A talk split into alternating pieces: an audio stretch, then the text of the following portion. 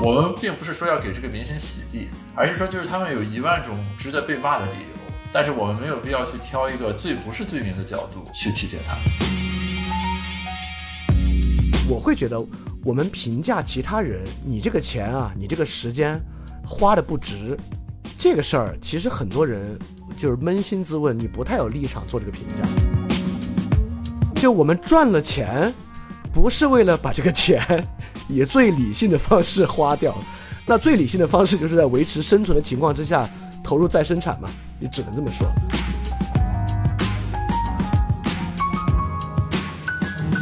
明星与他的粉丝之间的这种互动，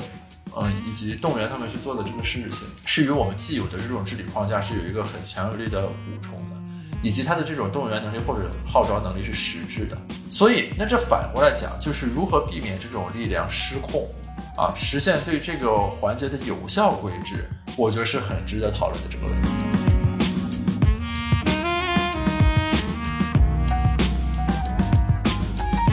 各位子非鱼的听众朋友，大家好，我是 Gareth，欢迎收听这期播客。呃，大家看到这期播客的标题，或许会以为这是一期落井下石的播客，但其实这期对谈的筹划时间已经很久了。最早的发端是在郑爽事件发生的时候，而它录制的时间其实是上周，也就是说是在朝阳警方今天的通报发布出来之前。呃，直到今天这期播客上线，那么我又补录了这个开头，来跟大家说明一下它录制的背景。之所以要补充这个信息，其实是想向大家说明，本期播客在讨论的时候没有受到最新的警方通报所传递的信息的，呃，这样一个冲击。但是我们回看自己所讨论的内容，其实核心的观点站在今天的情形下也依然成立。如果说大家听完这期播客之后能有什么呃感触的话，我希望大家能够留意一句话，那就是我们有很多个角度和方法去批判明星，但我们没有必要选择其中最廉价、最没有道理的视角，而是应该以最深刻的一种洞察去介入到这个话题当中。呃，今天这个事件最新的进展，其实也在一定程度上印证了我们的这个观点。啊，欢迎大家收听这一期对谈。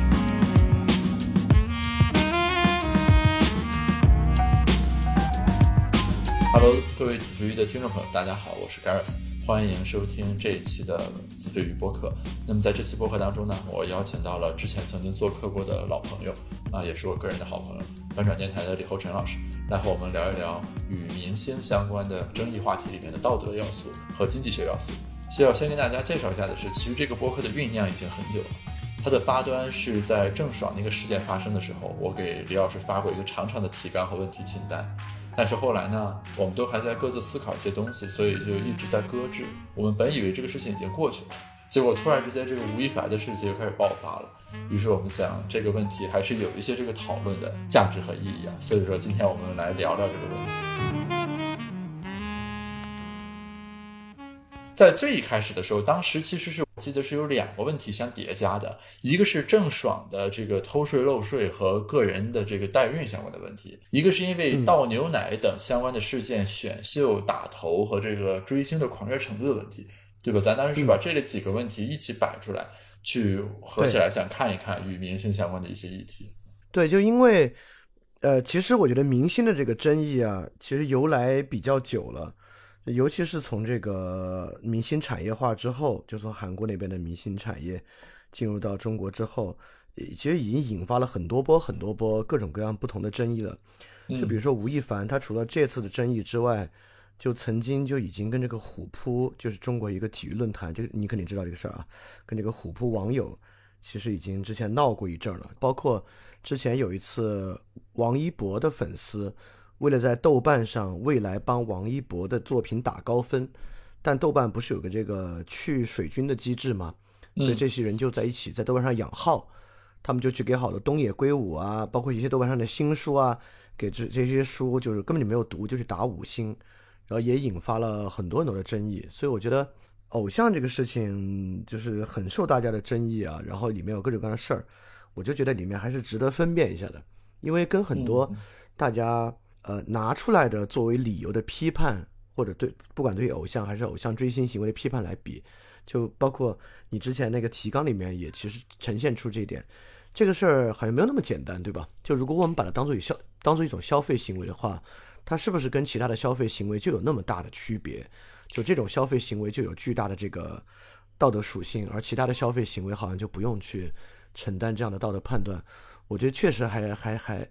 还挺值得一聊的这个事情。是的，就这个我的认识呢，其实是有一些更新的。因为在最一开始的时候呢，我其实就也不太用微博，对娱乐新闻关注也很少。当时我就会感觉很多这个所谓饭圈，很多饭圈或者粉丝这个行为，就会让我感到非常的难以理解啊。我我印象最深的就是之前在博客里也提到过，就是说，呃，这个歌星发的那个歌是数字专辑嘛，比如说他在 QQ 音乐上，就是你付三块钱你才可以听。对。但是我就会发现，有的人会买一千张。啊，然后我当时就特别不能理解，就是那你一个数字产品，当你有三万块钱的时候，你就可以听了，那么剩下的九百九十九张是干嘛的，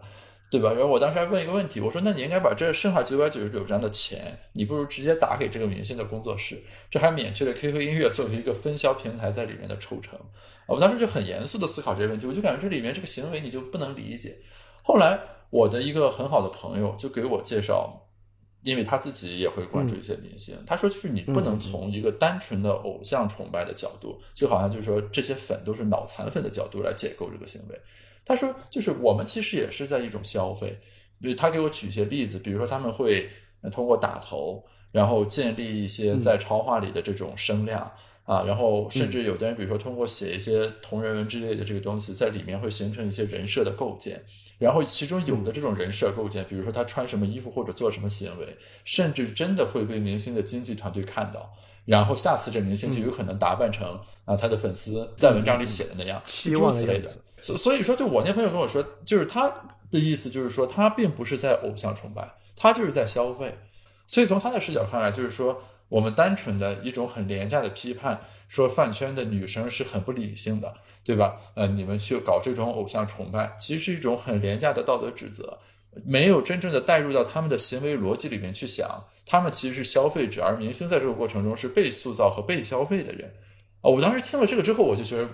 就自己的视野好像有一些被打开。啊，就是当你没有深入其中去把握这个人的行为逻辑的时候，你对这个东西的理解就很片面。而且你刚才说那个，就是买电子版专辑，一口气买很多张，那个那个背后也有很，其实也有很理性的要素嘛。那个就是帮明星做数据的一部分嘛。比如说他在 QQ 音乐上，比如说我们说三天，他的电子版销量冲到了几百万。第一呢，QQ 音乐也是有排行榜的，就是排行榜也是实际流量的来源。第二呢，这也是帮明星做出一个战绩嘛，就是明星，呃，就是显示他其实很火，就很有号召力。其实这些做数据背后，它也是很理性的行为了，就是因为这是个流量经济里面嘛，他在很各种不同的榜单上，或者就是用这个数据去显示这个明星他其实很受欢迎啊，这些也是很能理解的。是的，而且在这个过程里面，大家的行为其实体现出了超乎自己日常行为当中的这个理性和规划性。因为刚刚这其实是一个很长反馈周期的事情，对吧？就是你把它数据做上来，体现它的商业价值。对，那么之后它在各种代言等等的方面会有更多的机会，更好的发展。这种通过前期的积蓄以提升后期的这种商业价值的这个行为，我们其实当一个人在为自己做事情的时候，你反倒不一定能贯彻，对吧？你说什么各种什么健身、学习之类的这种积极的对个人素养有帮助的事情，大家其实不一定能做得到。但是在这个事情里面，大家却可以实现这种非常。有效的约束和长期的规划啊，然后以明星作为一个承载的载体去承接大家的这样一些预期。哎，这个其实我我特别想聊的一个特别重要的话题啊，就是这个偶像崇拜，就是刚好里边的问题。因为就是大家批判，不管是批判明星还是批判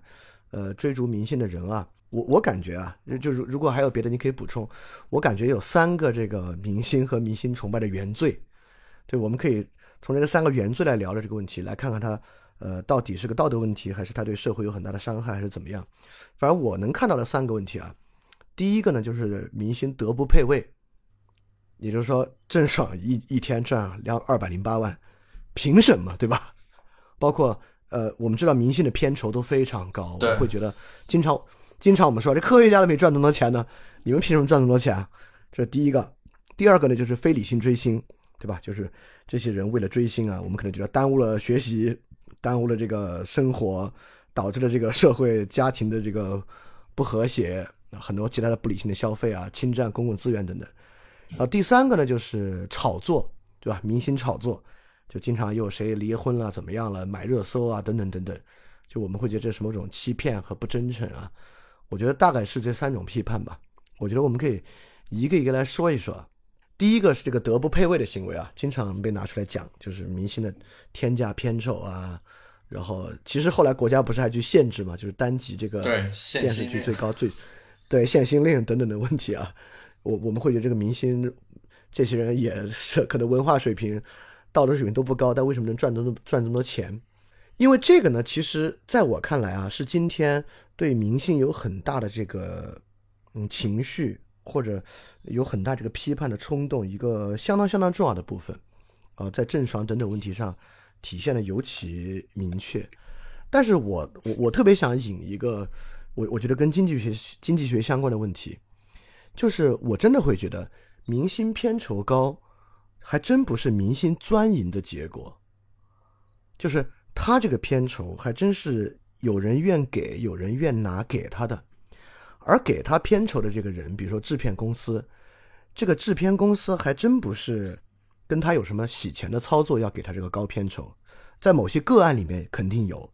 但整体来讲，确实是因为这个影视行业是个这个高投入高回报。这高投入高回报的过程之中，控制这个回报风险非常大的一个东西，就是这个明星。也就是说，呃，很很可能一个电影啊，请到一个明星，尤其请到一个流量明星，你的你至少这个基本盘就有了，就除开口碑那一部分，你的观影的基本盘就存在。在这个情况之下呢，我就认为啊，这个明星高片酬其实是一个是一种企业家行为，是一个纯商业行为。也就是说。我我们把它换算成这个商业语言啊，就在市场之上，有些要素的价格是很显著的，或者说明显被高估的。确实，有的要素价格因为供给的原因，或者其他很很多很多的原因，防御风险的原因等等等等，这个要素的价格会被高估。第二个呢，很可能因为它本身和较大的市场较劲，导致它的这个整体收益规模大。导致他能拿到的也多，就像这个做投行的人工资高，那其实他也就是拿了上市就一点点钱，但就是因为上市的钱太多了，那一点点钱跟这个社会上的钱比起来都非常非常大。那我我我我特别想在这里主张一点啊，就这个市场经济不能够完全做到德以配位。我这个我很同意，就是说，呃，在我们讨论收入相关的问题的时候，德不配位这个概念其实本身就不适用，因为对市场里面怎么去分配收入的时候，从来不是以道德为标准来分配，而是以要素为贡献来分配。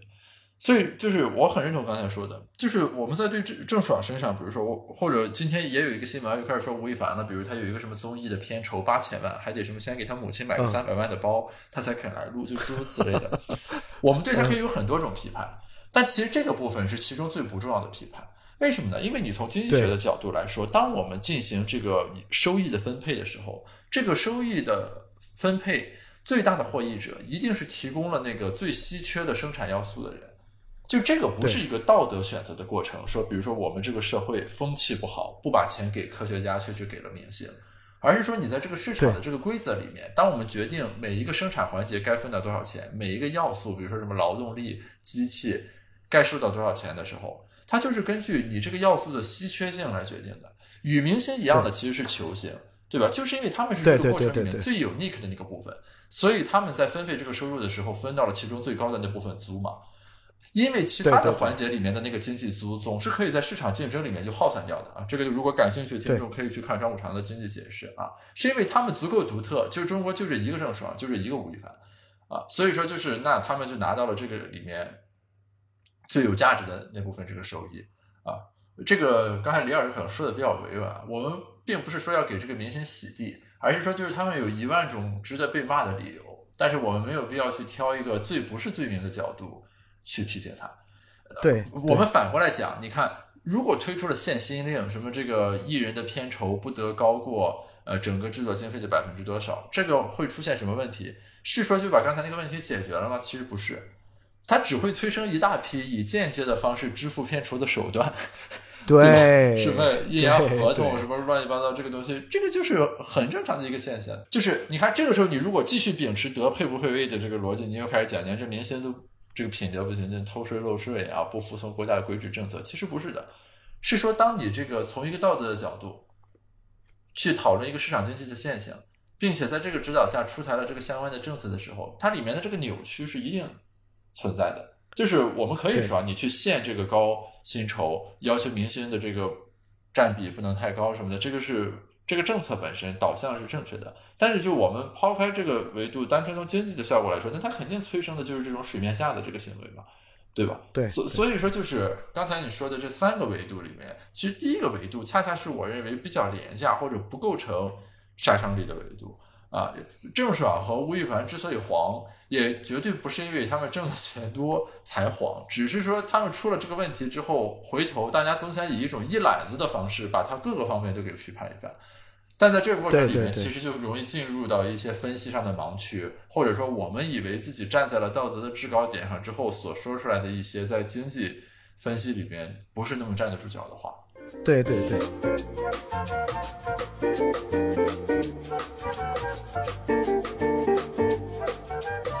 好，这这这第一点啊，那我们说第二点，就第二点对这个明星的批判，很多时候说呢，这个追星是这个非理性追星，而且这个非理性呢，它还不光是从理性不理性来判断，它确实是在说这个东西消耗了大量的这个财富和社会资源，因为我们我们确实也知道，好多时候这个粉丝为了这个明星，确实会消耗他自己大量的收入的，包括他们帮明星，呃。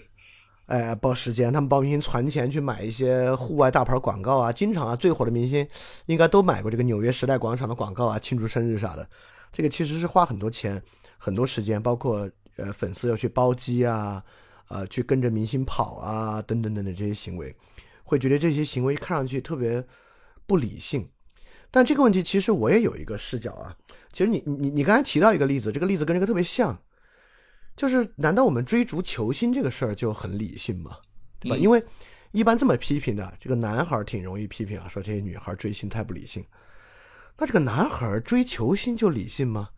你这一一宿宿熬夜看这个欧洲的比赛，身体也熬坏了，然后你在网上论坛上你骂我，我骂你，也很耗时间。那只是确实啊，这个我们还没有为球星去买什么时代广场的广告，但是我会觉得。我们评价其他人，你这个钱啊，你这个时间花的不值，这个事儿其实很多人就是扪心自问，你不太有立场做这个评价。是我同意，嗯，对，就我们赚了钱，不是为了把这个钱以最理性的方式花掉，那最理性的方式就是在维持生存的情况之下投入再生产嘛。你只能这么说，那就是搞个人的 升值。我们应该去上课。对对对对对，要不就都捐了，对吧？就说，就理不理性这个事儿。所以我觉得理不理性，呃，首先啊，就最简单的来说，这个人花赚了钱的，不是为了把它理性的配置的。就第二个，呃，有有人就会说，那各有各不理性的方式，但这种不理性呢，在侵占公共资源。就比如说，很多人会认为，就是因为他们的非理性，比如扭曲了公共舆论。就是微博的这个热搜啊，就因为他们要给明星做数据，就总是这些明星的一些破事儿，或者呢，就是比如说他们已经彻底扭曲了这个中国网络电视剧的播放数量啊，一上来都是一个电视剧什么点击了五六十亿次啊，这种远超过人口的数据，对，就会觉得你们对于这个公共本身是一个伤害，看起来其他的非理性消费啊，比如买手办啊等等等等的，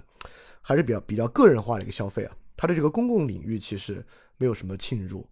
啊，包括你看后来明星就因为这个原因，其实明星也形成了一个，呃，不光是明星了，很多人在微博上形成了一个这个共识，就发任何事情之前先道歉一句，说啊，抱歉占用公共资源啊，那特别搞笑，说个，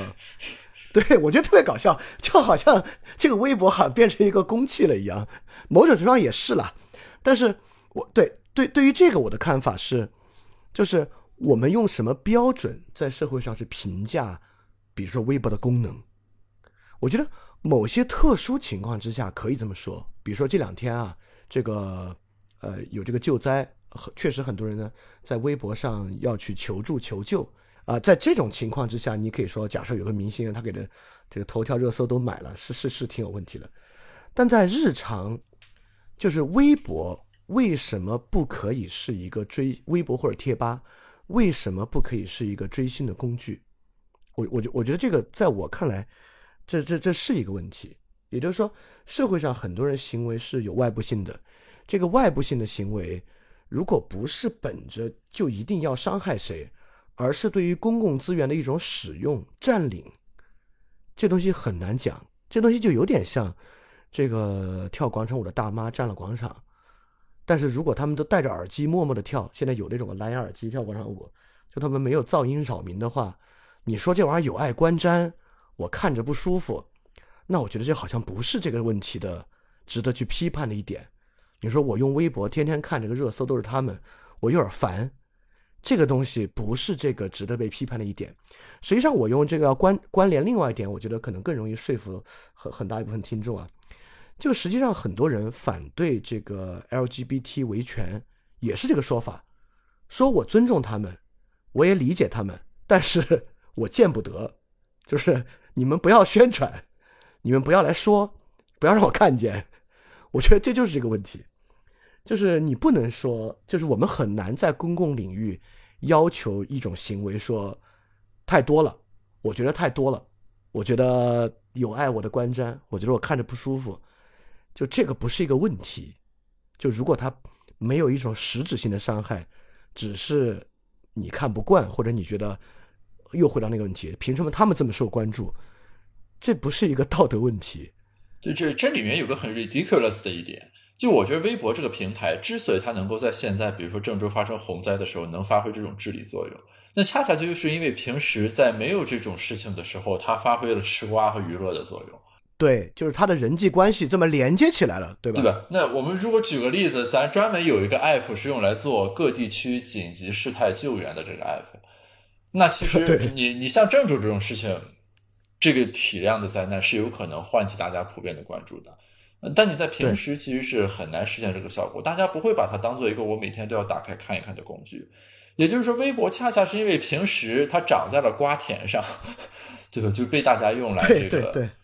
看各种娱乐的新闻。那当比如说，不管是去年疫情的时候，还是今年洪灾的时候，那么大家的使用习惯自然而然的延伸到微博上来，它变成了大家来这个。呃，请求支援、传递信息的这样一个平台和载体，所以就你，包括你刚才提到那句话，就现在明星一发一个东西，就是说抱歉占用了公共资源，我觉得这个话其实就很奇怪，对对吧？那本来微博是用来干什么的啊？那肯定也不是说我们天天都用它来当学习学习强国用的，对吧？就是它本来它的这个使命，你就是一个娱乐的、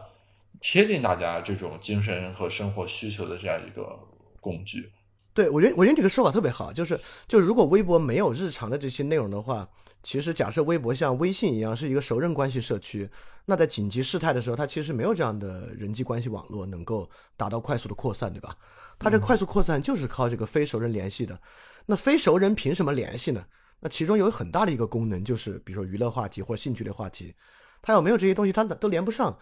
包括正是这些娱乐话题维持了这个微博的日活。那正是因为这个日活，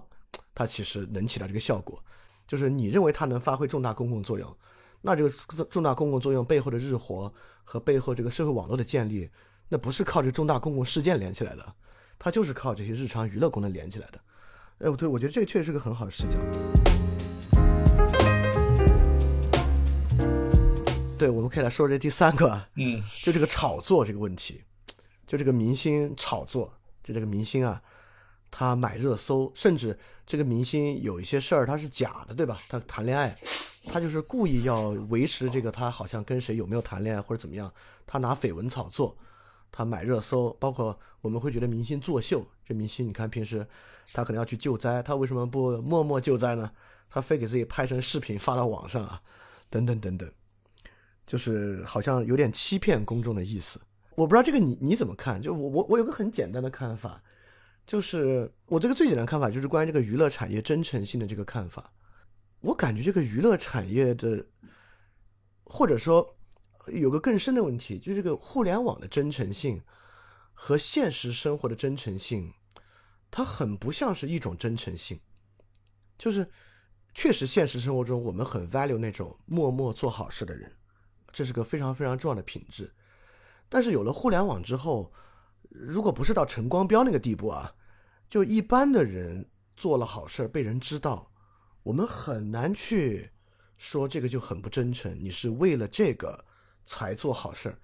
因为我感觉互联网重塑了一种很不一样的公共性，就跟在现实生活中谁做了好事到处去说还很不一样，包括这个买热搜和这个绯闻炒作的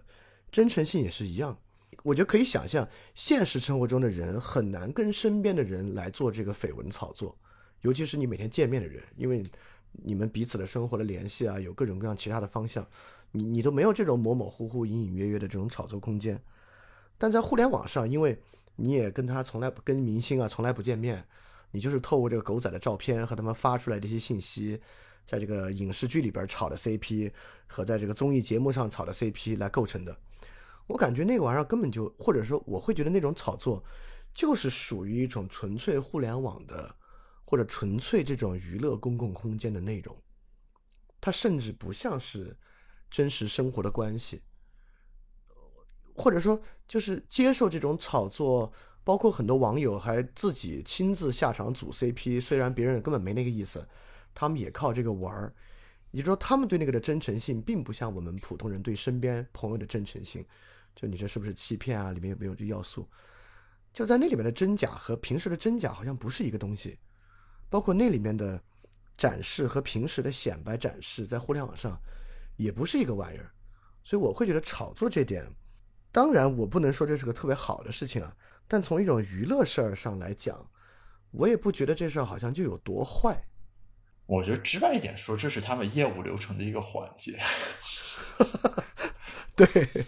就是我，我最近在 B 站上看一些东西嘛，我学了一个词，我觉得这词很好，就是它好像是个日语词，叫 KY，意思就是说你这人没有眼力劲儿。然后比如说人家说读空气，对，人家说这个东西很好，你非得说它有缺点。人家正在表扬，你说我们评价事情要全面，我要批评，就这种感觉。然后有一种礼节就是不 KY，对吧？就是你不能老去破坏那个氛围。其实在这个事情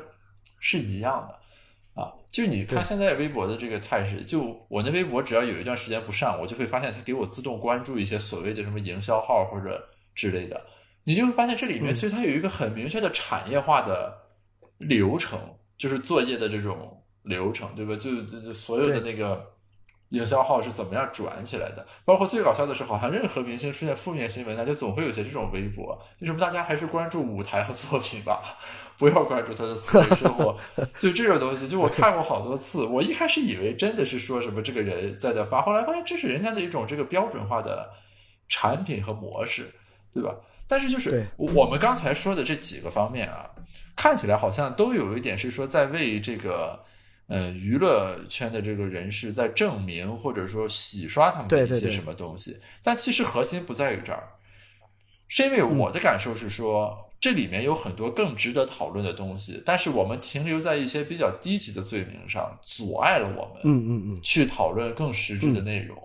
比如说，其实我我一直觉得这个娱乐圈的这个明星和粉丝之间的关系，以及他们之间的这种动员能力和组织能力。在很大程度上是扮演了一种非正式治理的角色的，啊，这个我还没有把它形成很学术化的讨论啊。你一个总体的感觉就是，比如说明星的后援会或者粉丝，他们在公益或者说在面临一些这种重大事情的时候所做的一些举措啊，咱不说那个什么买大屏应援之类的那个东西，比如说以后援会的名义去修路、去捐学校、捐款捐物之类的，对。你在这个部分里面，其实就是说，明星与他的粉丝之间的这种互动。嗯，以及动员他们去做的这个事情，是与我们既有的这种治理框架是有一个很强有力的补充的，以及他的这种动员能力或者号召能力是实质的。所以，那这反过来讲，就是如何避免这种力量失控啊，实现对这个环节的有效规制，我觉得是很值得讨论的这个问题。所以，你比如说，包括之前什么肖战了，就是各种这个事情出来的时候，当时那个舆情的走势，我一直就会感觉很可惜。可惜在哪儿呢？就说本来是可以以这种东西为契机，走向一个很建设性的，或者说就类似于对于这个行业有一种实质性的探讨，呃和分析的这样一个环节。但是很不幸的是，它就总是会被这个东西，就是我们刚才所说的那些比较浅层次的这个东西带跑偏，就变成什么粉圈互撕，然后乱七八糟，就是让我们失去了去讨论这些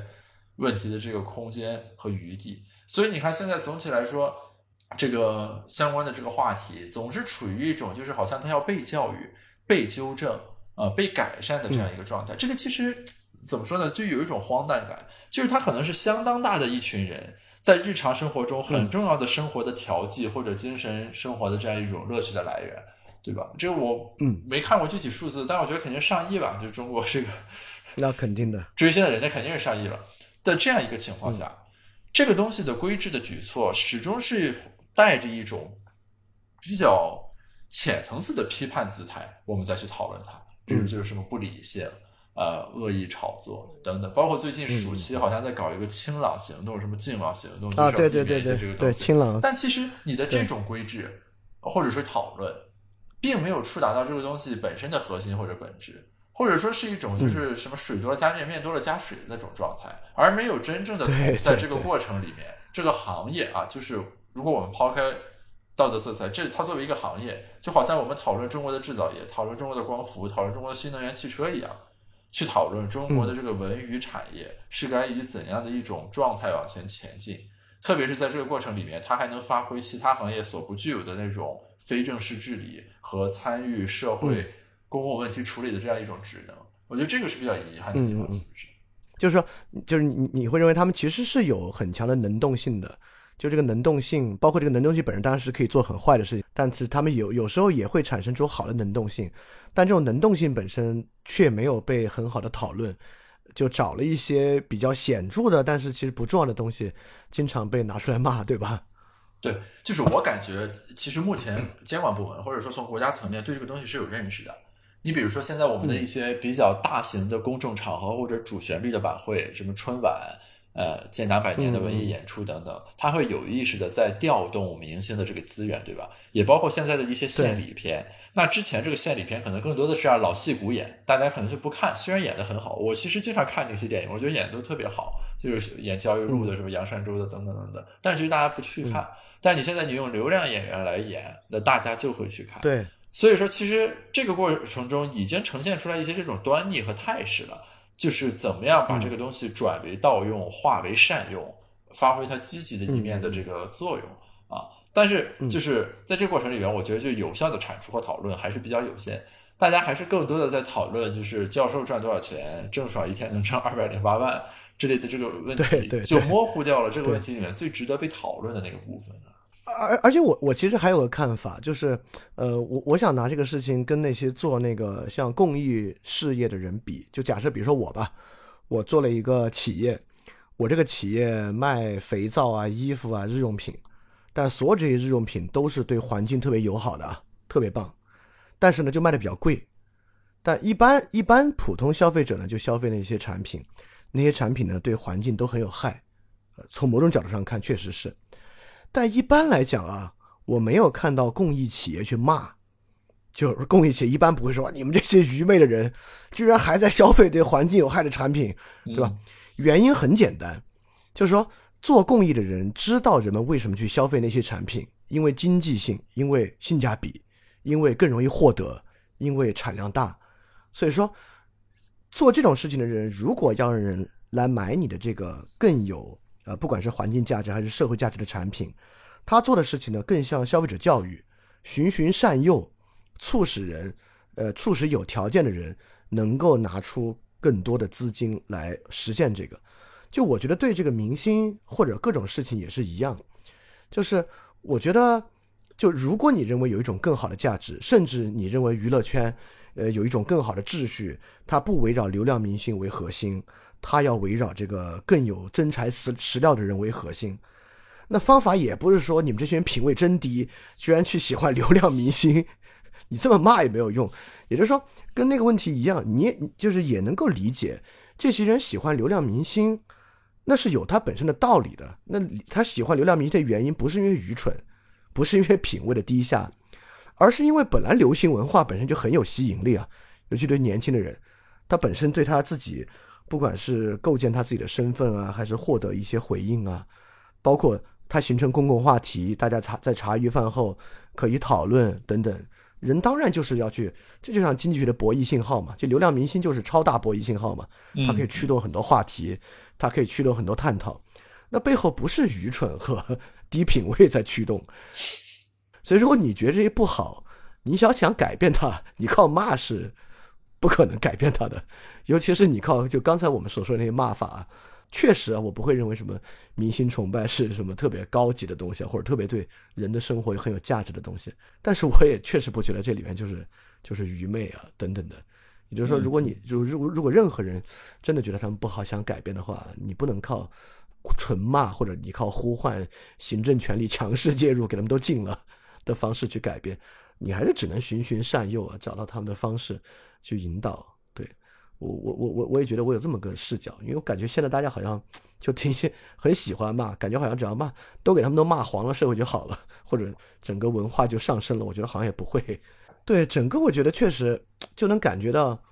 就是就我有两个词儿嘛，就是对于这个明星啊，我们很多时候是有一种义愤，但是 我特别想，这个可能有点得罪人啊，就到底是义愤还是记恨？我觉得大家也可以扪心自问。比如说，我能够非常有把握的说，对，这是我的观点，不代表这个子非鱼波克的态度。我就认为虎扑上很多人那么恨吴亦凡。今年累月的以年为单位恨吴亦凡，绝对不是义愤，而是记恨。嗯嗯，就是那是对于吴亦凡他的长相啊，女生对他的喜欢，尤其是虎扑上一度有很多男朋友跟女朋友闹掰了，因为女朋友喜欢吴亦凡，男朋友骂吴亦凡，两个人分手。就这本身不是义愤，是记恨。如果是记恨的话，那它更不是一种有建设性的情感。就比起我们刚才说明星那什么德不配位、非理性啊，这是个更糟糕的事情。但是里面更严重的问题，其实是你难以甄别这一点，我们只会感受到一个总体性爆发出来的情绪，对吧？就你没有办法甄别这里面有几成的义愤啊，几成的什么？当然，就当这个事情发生转折的时候，我们是可以感受到那种情绪的改变的，就好像什么时候这是一个娱乐事件，什么时候这是一个公共事件一样啊，就是这中间这个转变是依然可以被捕捉到的。但其实对绝大多数而言，他行为背后的这个动因，其实就很难捉摸和把握。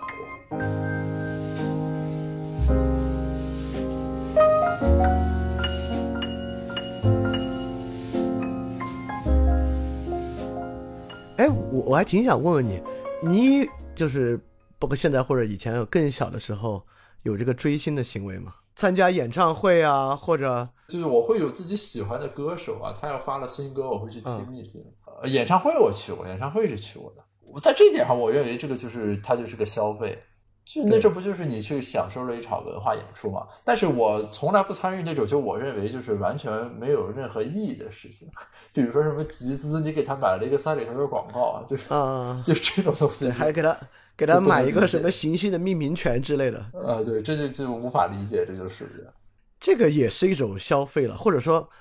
对我觉得这个也是一种消费了，就是这这这这个我很认同。就说等于是在大家的不同人的这个效用函数里面，到底什么被算作消费品，其实是有差异的。对对对对对对。就是我虽然不去做，但是我完全理解，就是因为我的认知边界是在于哪呢？就是说，我认为我应该为生产性的这个环节去付费。什么叫生产性的？就是这舞台加上这人唱了一晚上，我觉得这演唱会是一个生产性的。那你要让我说捐钱去什么三里屯广告弄两分钟，在我心中这个就是一个这个耗散性的。就是浪费啊，在我的心目中，但是我完全理解你在人家别人眼中，对吧？那三里屯的屏幕是有成本的，那我们要去用那个东西，所以你得集资嘛。就是那这是一种消费过程，然后通过那个屏幕让更多人看到了自己喜欢的偶像，就这个我觉得是没有问题，就我可以理解。虽然我不参与啊，以及我我我在选择我所关注的人的时候，我也会关注这个角度，就最好他的这个粉丝群体。跟我一样，这个有较大的共识是最好的。比如说，我之所以比较喜欢许嵩，也是这个原因。就许嵩的那歌迷什么的，就就就没搞过这种事情，估计大家也不会，还没有听这种。对，就没听说过什么许嵩的歌迷在哪儿买了个屏幕，就就就很少出现这种事。对，因为不算是纯大的流量歌手嘛。对，就是他不是流量，不是像华晨宇那种的。对，对，对。哎，我们这期是把该得罪人得罪完了。是，我觉得这个粉圈上属的都被我们提了一遍。对对对，其实我最后还有一点想补充的，嗯，就是就今天说到粉丝啊，包括对粉丝的各种行为啊，我们还有一个观点，就是我们对这种公众人物有很高的要求，我们会觉得他们是公众人物，他们犯的错误就更要严惩，就更不能原谅，跟普通人不一样。就我觉得这个也蛮奇怪的，我觉得还是应该秉持这个法律面前人人平等的原则，就是就是 吴亦凡犯法与我同罪，就是我犯什么法，道德面前是人人平等的吗？问题就是先从法律面前来讲啊，就就是我其实有一个小道理在里面，就是说我们我们有时候认为啊，为什么对公众人物有高要求呢？因为他们有这个示范效应，就是我们会认为，呃，如果他们做了错事儿呢，可能会引起他们的粉丝去效仿。嗯，就我有时候觉得这个说法听上去有道理，但其实还真不能这么想。这个想法其实跟郭德纲以前老说那个事儿有关。就有人说你这相声啊里边得弘扬正气，你不能讲那些三俗的东西啊。包括最近也有一个新的情况，就是好多家长啊认为孩子看什么东野圭吾、太宰治，导致这个孩子得抑郁症，最好就把这些书都下架了。这孩子不看嘛，他也就不会去模仿。包括我之前有那种很荒唐的事情啊，也跟这个饭圈有关，跟这个粉丝文化有关。就好的综艺节目啊，比如歌唱比赛，那歌里面如果是这个悲伤，就要改叫阳光，就改歌词嘛，把那些有点抑郁的、悲伤的歌词全改的特别开开心心，那个调子巨惨无比，但歌词都巨开心，很奇怪。我我觉得这些背后和这个明星是公众人物，他们的错事儿会引起其他人的模仿，我觉得背后东西有点像。这个东西都是我们觉得，这个人一旦接触什么玩意儿，他就没有这种分辨的自由意志，他就会完完全全受到他的影响。因此，对这种东西呢，我们要么就要高要求，要么对他有额外的惩罚，要么呢就恨不得把它改掉，或者直接把它禁掉。我就觉得所有这些东西，好像都第一太粗暴了，第二呢也不公平。而且也脱离了把这个人变好真正重要的部分，也就是说，呃，就比如任何有一点点污点的艺人啊，都零容忍，全部干掉了，是不是这批年轻人就道德水平特别高尚？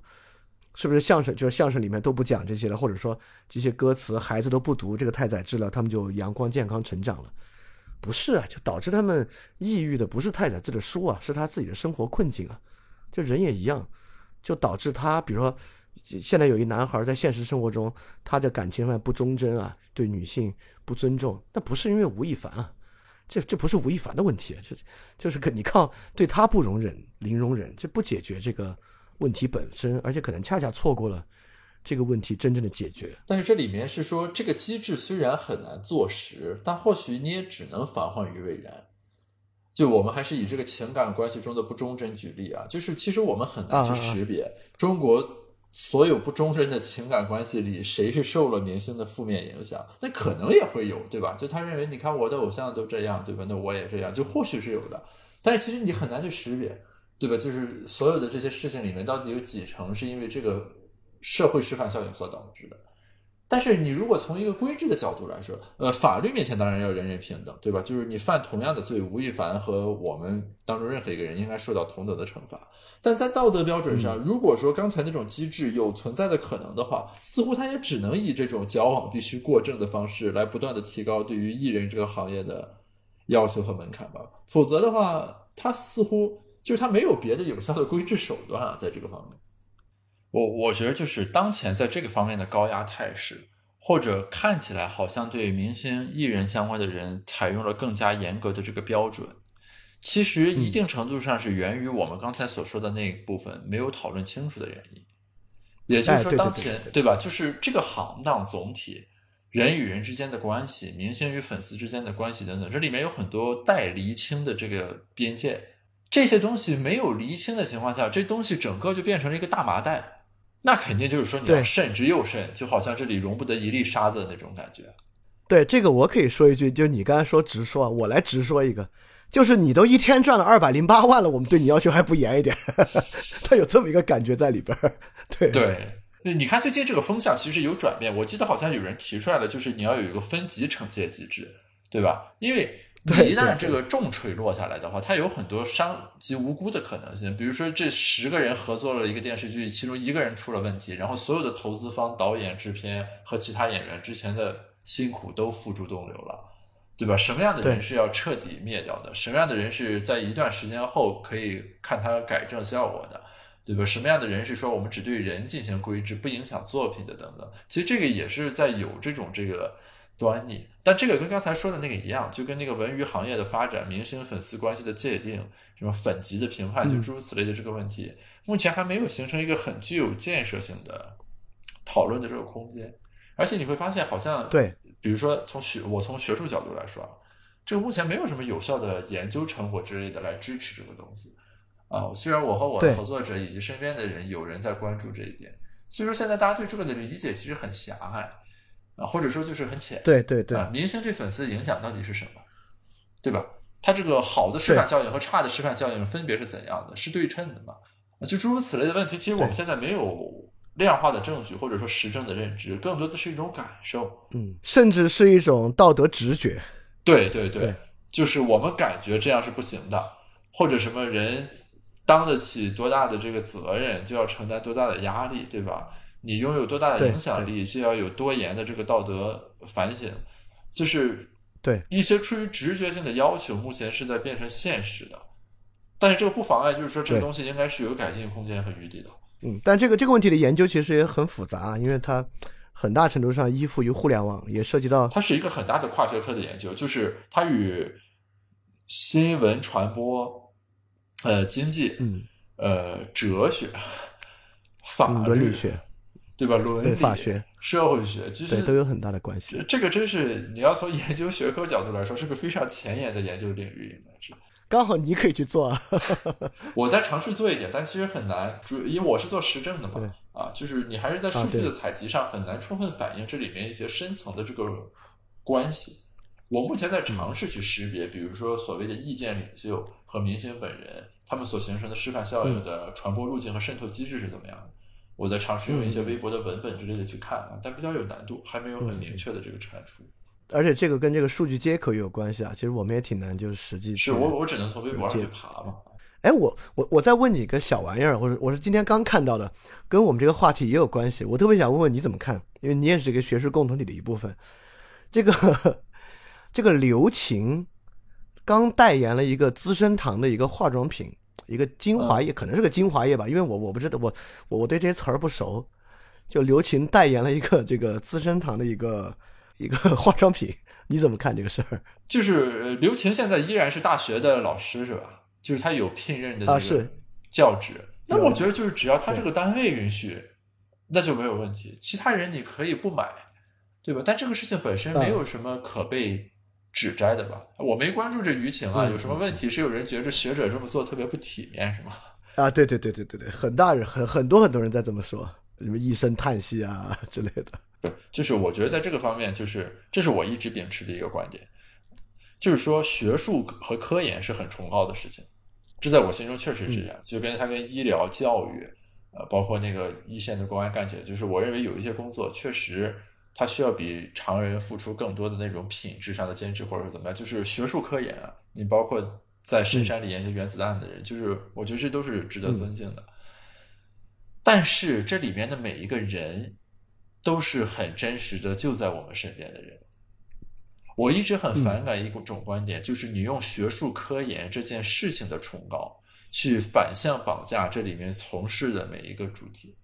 对。对不起，你你不能认为所有人都是爱因斯坦或者牛顿，你就认为当大学老师的人都应该是这个样的。于是，比如说你去接了个广告，是不怎么怎么样的。就我认为这个观点是很不对的。就我我一直说这叫圣人表示的观点。对对，你搬出来一些不切实际的要求，去约束和我们具有同样烟火气息的人。就特别是我身处这个行当里面，我对这感知很明显。你再什么院士、长江学者，可能过了五点他都要去北大附小接孩子。对。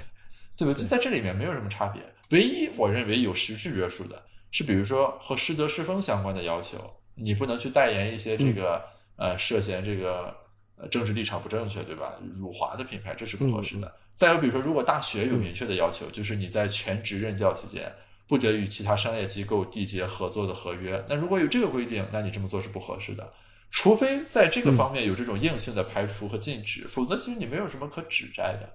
对，我就觉得经济学者对这种问题都，就一方面啊，听上去比较硬心肠，但是第二，另外一方面听上去其实，